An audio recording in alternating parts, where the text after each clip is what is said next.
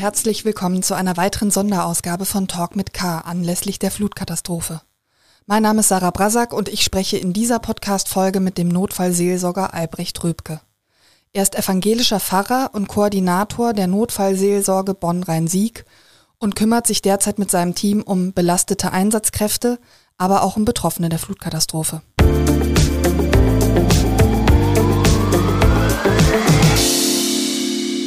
Herr Rübke, Sie sind derzeit im Einsatz, um Menschen, die psychologische Hilfe benötigen, zu helfen. Wie kann man sich das konkret vorstellen? Sind Sie vor Ort und sprechen gezielt Menschen an, von denen Sie den Eindruck haben, denen geht es gar nicht gut? Oder kommen diese Menschen von selbst zu Ihnen? Ähm, beides ist der Fall. Also und, und das ist auch ein bisschen mit den Phasen der Katastrophe hängt das zusammen. Am äh, Beginn der Katastrophe war die Alarmierung, dass wir zu den ähm, zu den Betreuungsplätzen heißt das von den Einsatzkräften her, also zu den Orten, wo die Menschen hin evakuiert worden sind, Gruppen sind. Und da waren mehrere Notfallseelsorger und Notfallseelsorgerinnen einfach vor Ort und ähm, haben mit den Leuten gesprochen, die entweder die zu uns gekommen sind oder wenn wir belastete Leute gesehen haben, haben wir denen Gespräch angeboten. Ähm, gleichzeitig ist es aber so, dass die Leitstellen uns auch informieren und äh, wenn sie einen Bedarf irgendwo vor Ort haben, der spontan entsteht, äh, oder äh, man meldet sich, die Leitstellen melden sich bei uns auch für Betreuungsbedarf von Einsatzkräften. Und also wie, wie, äh, wie stark sind Sie gerade gefordert? Vielleicht erzählen Sie auch einfach mal, was Sie derzeit erleben. Ähm, also das tatsächlich von unterschiedlichen Phasen ist das äh, sozusagen. Derzeit ist es so, ähm, gestern zum Beispiel waren wir beteiligt bei der äh, Rückführung der Menschen zu den evakuierten Dörfern. Mhm. Äh, da war unser Auftrag, die Feuerwehr und die Polizei hatten die Dörfer ja abgeriegelt. Ähm, und jetzt durften die Menschen zum ersten Mal zum bestimmten Zeitpunkt äh, begleitet von Feuerwehr ähm, zu ihren Häusern kommen. Und da wir aber die Feuerwehr im Vornherein schon wussten, dass einige Menschen dann eigentlich noch für den Trümmern ihres Hauses stehen und da eventuell ein Betreuungsbedarf ist, haben wir unsere unsere Kräfte sozusagen dort platziert äh, äh, an den kaputten Häusern eigentlich, weil wir wussten, da kommen die Leute, Menschen hin, um da unsere Gespräche anzubieten. Das war jetzt so der akute, ähm, das ist jetzt der akute Einsatz von gestern gewesen. Ähm, wir sind gleichzeitig noch ähm, bei den Betreuungsplätzen, weil die Menschen, deren Haus kaputt ist, die gehen ja wieder zurück in die Betreuung, nachdem sie jetzt erfahren haben, dass ihr Haus ähm, schwer beschädigt oder gar ganz verschwunden ist und äh, sind dort, wenn die Menschen das wünschen, für die Leute da.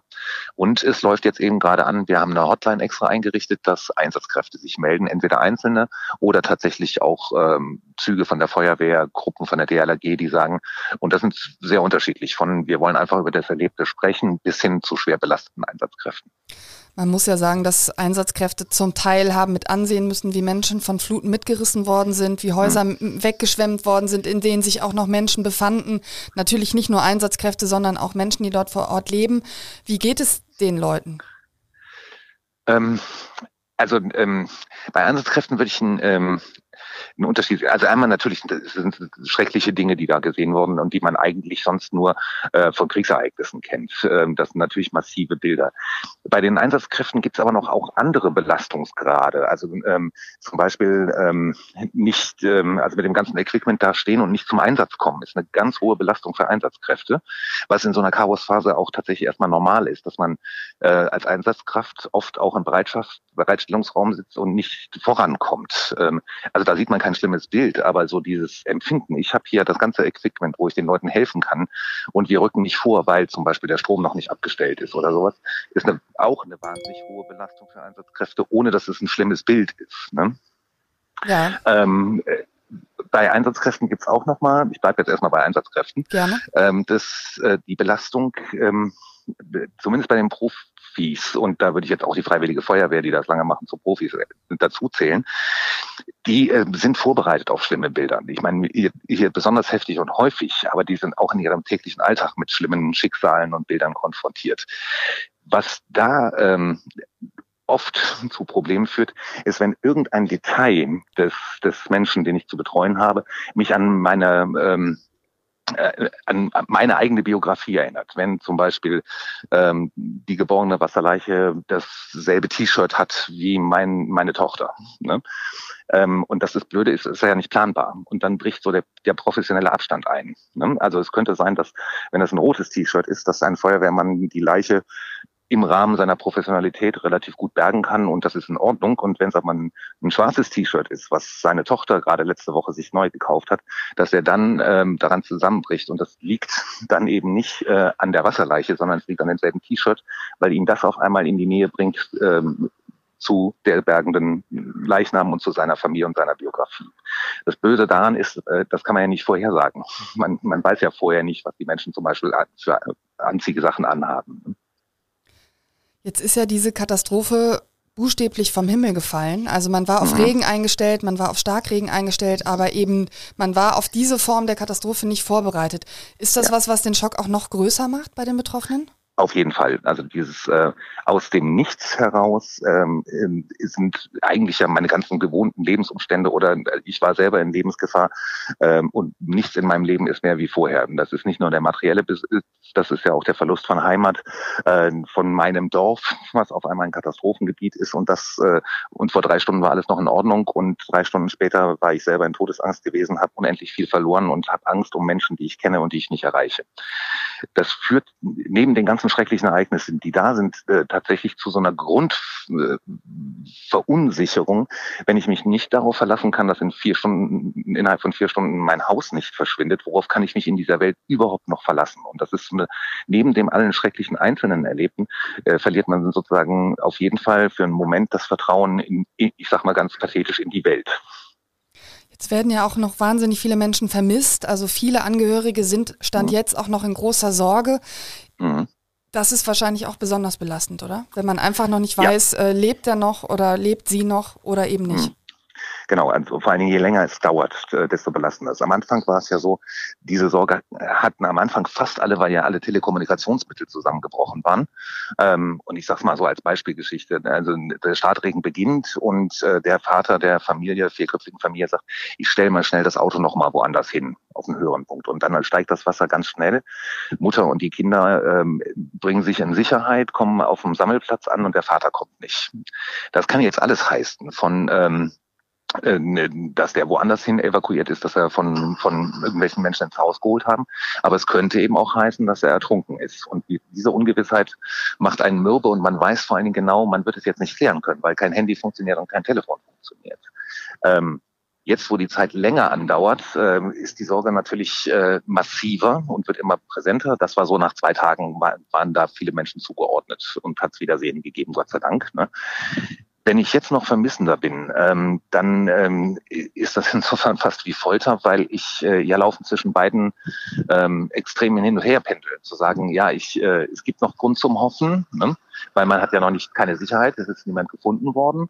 Es gibt aber auch noch die Wahrscheinlichkeit, rein rational steigt ja, dass was Schlimmes passiert ist. Und dann sind die Leute äh, so in einer, in einer ganz fiesen Zwickmühle. Entweder beschäftigt damit, ja, es könnte was passiert sein, dann habe ich sofort ein schlechtes Gewissen, gebe ich hier die Hoffnung auf. Ähm, wenn ich selber hoffe, dann kommt aber mein Verstand und sagt, ja, jetzt sind aber schon mehrere Tage vorbei. Du musst dich auch damit beschäftigen, dass was Schlimmes passiert sein kann. Also es gibt kein richtig mehr und beides ist quälend und jedes Gefühl, was man hat, fühlt sich falsch an. Sie erleben ja derzeit viele Menschen, die betroffen sind. Ich stelle mir das jetzt als Laien so vor, dass es sehr unterschiedliche Arten und Weisen gibt, wie man diese Katastrophe bewältigt. Also es gibt sicherlich Menschen, die einen Schock haben. Es gibt aber vielleicht jetzt auch Menschen, denen man das erstmal noch gar nicht ansieht, weil die jetzt erstmal in dieser akuten Situation funktionieren. Vielleicht können Sie das mal beschreiben, sozusagen, wo die Unterschiede sind und auch bei denen, die jetzt vielleicht noch funktionieren, was spätere Anzeichen sein könnten dafür, dass der Schock dann später kommt oder das Trauma auch. Also es ist tatsächlich insgesamt von der psychologischen Verarbeitung so, dass äh, bis ich, bis, ich sag mal, bis das sich wirklich gesetzt hat, bis das wirklich bei mir angekommen ist, was passiert ist, das dauert bis zu sechs Wochen. Solange bin ich tatsächlich noch in diesem Schockzustand, äh, der uns Menschen ja auch schützt. Ne? Und gerade in dem Schockzustand äh, ist es tatsächlich, ja, die meisten Leute funktionieren im ersten Moment. Ne?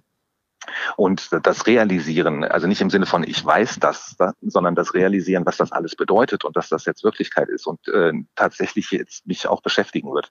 Das drängen die Menschen weg. Und diese Verdrängung ist in dem Fall nichts äh, Ungesundes, sondern sehr gesund, weil wenn man das auf einmal alles emotional an sich ranlässt, was das alles bedeutet, dann ähm, würde man zusammenbrechen und dann schiebt man das weg. Das heißt, ähm, die Wahrscheinlichkeit, dass die Leute erstmal funktionieren, ist sehr hoch. Ähm, bei Einsatzkräften noch höher, weil die im ersten Moment ja auch einen Auftrag haben und gar nicht zusammenbrechen dürfen und auch nicht sollen im Übrigen. Das muss man ja auch nochmal dazu sagen. Ne? Ähm, irgendwo zwischen, in, zwischen zwei und vier Wochen im Normalfall äh, fängt meiner Seele an, sich wirklich mit den Dimensionen dessen, was passiert ist, aus. Erst dann kann man sagen, ob langfristig äh, da ein Problem auftritt oder nicht, von, aus psychischer Sicht. Welche Situation oder auch welches Schicksal ist Ihnen vielleicht persönlich besonders nahe gegangen in den, in den vergangenen Tagen? Ähm, auch, da gibt's natürlich ähm, wahnsinnig ähm, viele. Also ähm, was mir schon sehr nahe gegangen ist, ist, ähm, wie viele auch Rettungskräfte ähm, ähm, selber in Lebensgefahr zum Beispiel waren, die während Rettungsaktionen äh, selber von Fluten weggerissen worden sind, äh, deren äh, RTW ähm, stecken geblieben ist und das Wasser stieg immer weiter. Ähm, also diese gerade von von Helfern, ich glaube, das schockiert nochmal so, weil ich ja weiß, dass die eigentlich das Equipment haben und das sind ja die Leute, die eigentlich trotzdem noch durchkommen und die sind auf einmal die Betroffenen in Lebensgefahr. Das ist schon eine Dimension, die man sonst so nicht hat. Die ist zumindest neu für mich in meiner äh, Profession. Das passiert einzeln mal in einer spezifischen Situation, aber dass jetzt so viele ähm, Retter in, selber in Lebensgefahr geraten sind, das ist schon neu und von den Dimensionen heftig. Ähm, ähm, und es gibt auch so Sachen, die, ähm, wie soll ich die beschreiben, ähm, die jetzt auch wieder nicht am heftigen Bild liegen. Aber viele Feuerwehrleute äh, haben mir erzählt, dass äh, die Menschen, die jetzt von den Dächern dann teilweise nach 48 Stunden erst geborgen werden konnten, ähm, dass deren erste Frage war nicht nach Rettung oder so, sondern äh, habt ihr was zu essen für meine Kinder? Das ist einfach so eine Dimension von Katastrophe, die, die wir tatsächlich so nicht kennen in unseren Breiten. Dass Menschen einfach physisch Hunger haben. Und das äh, geht irgendwie dann doch noch mal tiefer zu sagen, diese Krise hier, die ist wirklich ans Fundament des Menschen gegangen und die Menschen waren wirklich in existenzieller Lebensgefahr. Denn die Frage, haben sie was zu essen für mich, wir sind am Verhungern, die kennen wir nicht. Das ist eine Frage, die man in Deutschland so, schon sehr lange nicht mehr gehört hat, ja. Richtig, ja. ja. Mhm. Ähm, jetzt ist die Solidarität ja riesig unter den Menschen und das ist auch mhm. sehr, sehr schön zu sehen. Ähm, auf der anderen Seite machen aber auch Nachrichten die Runde, ich sag mal, von Gaffern, von Katastrophentouristen. Ist das etwas, was Betroffene noch mal mehr belastet? Natürlich, selbstverständlich. Also ähm, man muss sich vorstellen, also die ganze Situation, man ist selber überfordert, man kennt sich selber nicht, man hat auf jeden Fall maximal Stress, egal in welche Richtung man jetzt ähm, ausagiert. Ähm, es spielt auch ähm, das Gefühl von Scham eine Rolle. Also ich bin in einer Notlage. Ne? Ähm, ich bin in der Form ja ähm, manchmal sogar fast buchstäblich im ersten Moment äh, nackt. Also man sieht meine Not und ich brauche Hilfe. Und dann das Gefühl, äh, dass Leute sozusagen mich dabei angucken, äh, das äh, ist ein maximaler Stress. Also die Leute, wenn mir Leute in dieser Not helfen, ist das wunderbar. Aber wenn Leute sozusagen das einfach nur aus purem Interesse wahrnehmen wollen, ist das fast unerträglich und fast ein eigener Traumagrund. Welchen Rat haben Sie an die, die nicht betroffen sind, die aber Freunde oder Bekannte oder Familie haben, die zu den Betroffenen zählen? Was tut man jetzt am besten? Ich meine jetzt nicht sozusagen mit der Schubkarre und mit der Schaufel, sondern menschlich. Ähm, erstmal tatsächlich Dasein anbieten, zu sagen, du kannst jederzeit zu mir kommen und du bestimmst dann, was was wir machen. Ja? Weil da sind die Betroffenen sehr unterschiedlich. Es gibt Leute, die, die brauchen das Fünkchen Normalität und zu sagen, ich möchte, dass du mit mir nach Köln shoppen gehst, weil ich mal fünf Minuten raus muss und meine Stunde nicht an, an Zerstörung und äh, Katastrophe denken will. Ähm, es könnte sein, dass die Leute immer wieder das Erlebte erzählen wollen, weil, weil sie über das Erzählen den, den Stress und den Druck abbauen können. Und da würde ich Angehörigen immer raten, ähm, fragt nach einer Gebrauchsanweisung. Du bestimmst, was wir machen und das machen wir. Und ich halte das mit dir aus. Und wenn das mit dem Shoppen in Köln nach 20 Minuten dann doch nicht geht, dann fahren wir einfach wieder zurück und dann ist es kein Thema.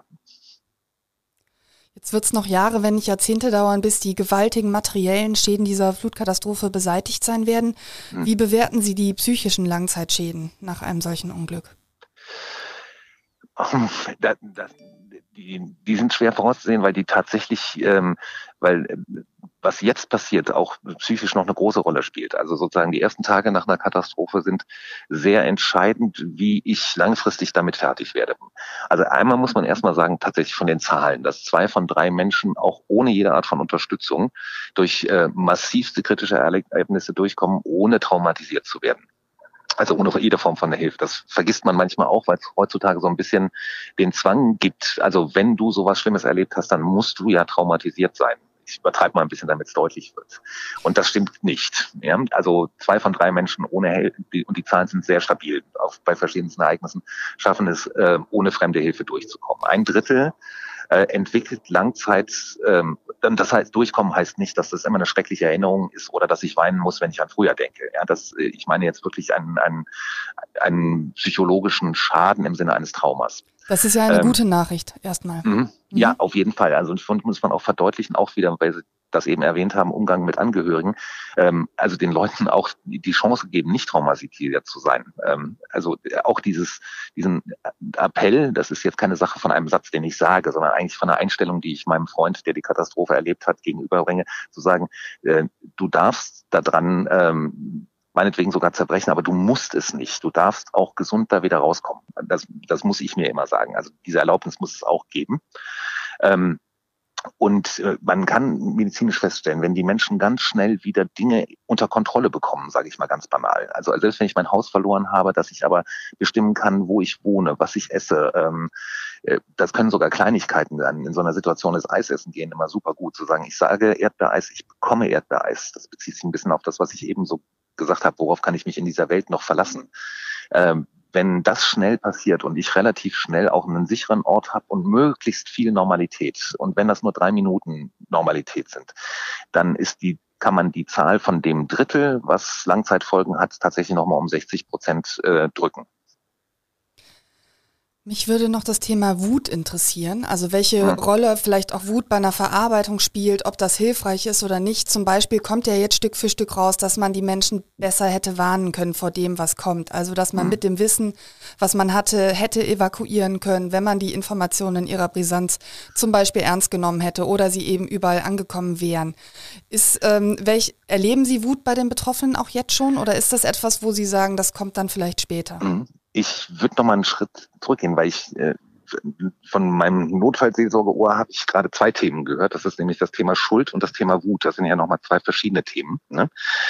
Ähm, weil zum Thema Schuld, das ist tatsächlich im ersten Moment ganz wichtig, weil ähm, das hängt wieder mit dem verknacksten oder angeknacksten Urvertrauen in die Welt zusammen. Da ist das Thema Schuld tatsächlich, und ich rede jetzt rein vom Psychologischen, ja, ich rede nicht von einer realen politischen Schuld, sondern rein psychologisch ist es im ersten Moment wichtig, Schuldgefühle zu haben. Das klingt jetzt erstmal doof, ne?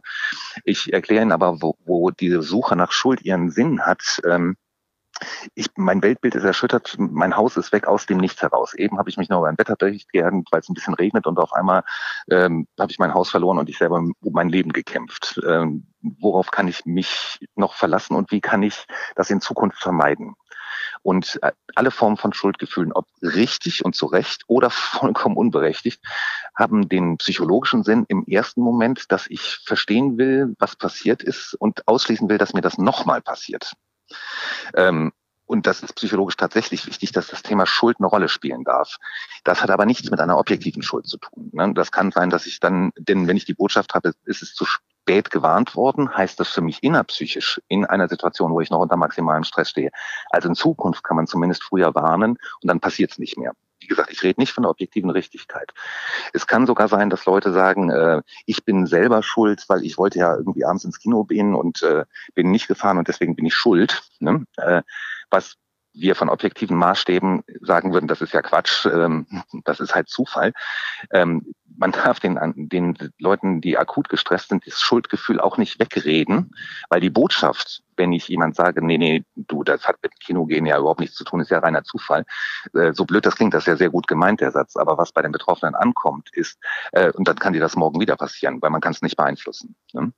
Deswegen hat die Suche nach Schuld, egal ob rational berechtigt oder irrational, einen ganz wichtigen Platz und darf man den Leuten nicht wegnehmen. Man sollte natürlich nicht verstärken, ne? das ist auch nicht, aber, äh, aber auch nicht verharmlosen. Ja? Eigentlich ist der richtige Satz da, es ist normal, wenn man sowas Heftiges erlebt hat, dass man Schuld sucht, entweder bei anderen oder bei sich.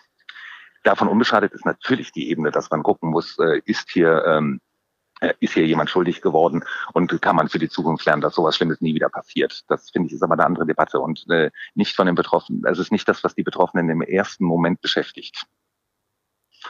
Thema Wut ist, ähm, viele Menschen reagieren mit Wut und das finde ich tatsächlich erstmal auch gesund. Das ist eine, also Wut dann tatsächlich auf äh, Sachen, die falsch gelaufen sind, äh, Wut auf Menschen, die jetzt gaffen, ne, die finde ich durchaus sehr berechtigt. Ähm, Wut auf den lieben Gott, wenn man gläubig ist. Ähm, das ist eine normale Reaktion auf so ein heftiges Ereignis. Man muss nur sehen, dass man nicht in der Wut stecken bleibt. Die Wut äh, lenkt natürlich auch ähm, vom Trauern ab, sage ich mal. Also ist jetzt sehr übertrieben, aber ich sage das, dass es deutlich wird. Solange ich wütend bin, kann ich nicht anfangen zu trauern und Abschied zu nehmen. Und äh, Wut ist eine ganz normale Reaktion und auch gut oder manchmal sogar berechtigt. Ne? Aber sie darf die Trauer nicht verhindern. Wie sehen Ihre nächsten Tage jetzt aus? Wie werden sich die Einsätze, Sie haben gesagt, die Einsätze hm. verändern sich immer. Ähm, wo hm. liegt jetzt Ihr Fokus drauf?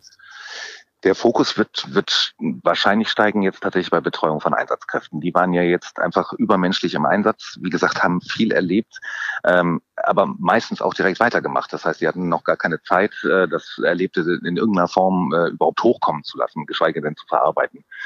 Ähm, und das kenne ich auch von Einsatzkräften, die, die funktionieren im Einsatz und haben ihre Stressbewältigungsstrategien in dem Job. Das heißt, die gehen auch erstmal nach Hause und schlafen sich auch erstmal eine Nacht aus und, und schütteln das aus den Knochen. Und dann in der, nach der Ruhephase, dann, wenn was hängen geblieben ist, dann äußert sich das da, der, der Stress und das Erlebte und dann kommen die Bilder auch erst. Ne? Und da, das wird jetzt vermehrt werden, ich sag mal jetzt mal ganz grob und überschriftmäßig, dass der Fokus von den direkt Betroffenen hin zu den Einsatzkräften gehen wird für uns als Notfallseelsorge.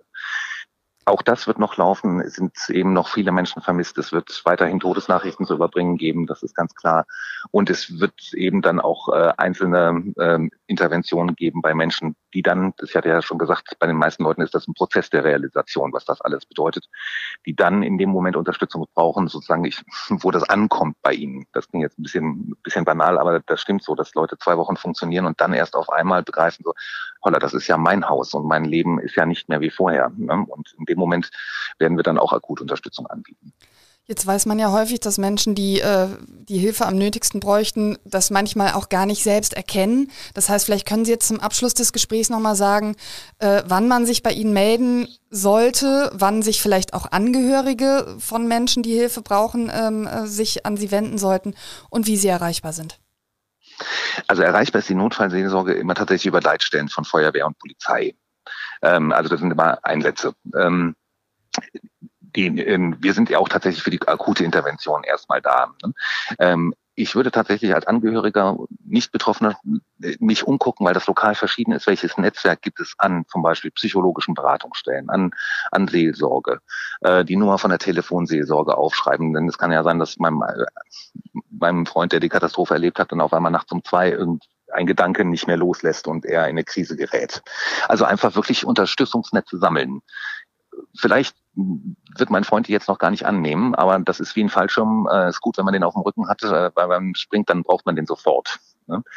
Ähm, also da ein Netzwerk sichern, tatsächlich für die langfristige Beobachtung. Ähm, akut würde ich sagen, sollte man aufpassen. Man sollte auch berücksichtigen übrigens, dass die ersten sechs Wochen, da hatte ich ja eben schon von gesprochen, alles, was auftritt, selbst wenn es massiv stört und belastend ist, äh, zumindest nicht besorgniserregend ist im Sinne von, jetzt habe ich auf jeden Fall ein Trauma oder das geht nie wieder weg also jetzt mal ganz holzschnittartig, sechs Wochen darf alles sein, egal wie schlimm das ist. Das heißt jedenfalls nicht, dass das langfristig bleiben muss. Das kann ein Teil der natürlichen Verarbeitung sein.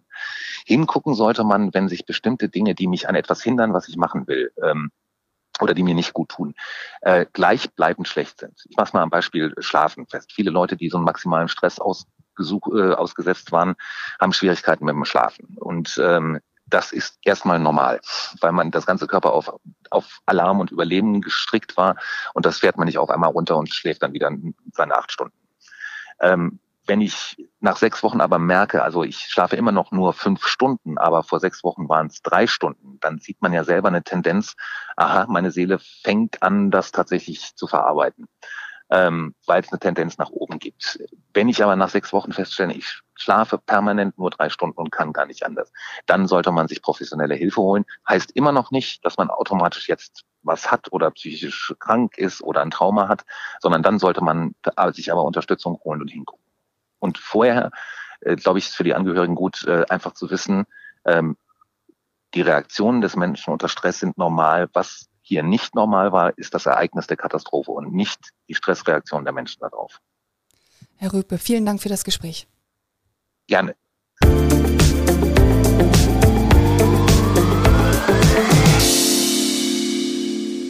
Weitere Informationen zu der Flutkatastrophe und ihren Folgen finden Sie auf unserer Internetseite ksda.de. Weitere Folgen meines Podcasts Talk mit K finden Sie unter ksda.de slash podcast oder indem Sie Kölner Stadtanzeiger bei einer Podcast-Plattform Ihres Vertrauens eingeben. Ich sage Tschüss und auf Wiederhören bis zur nächsten Folge.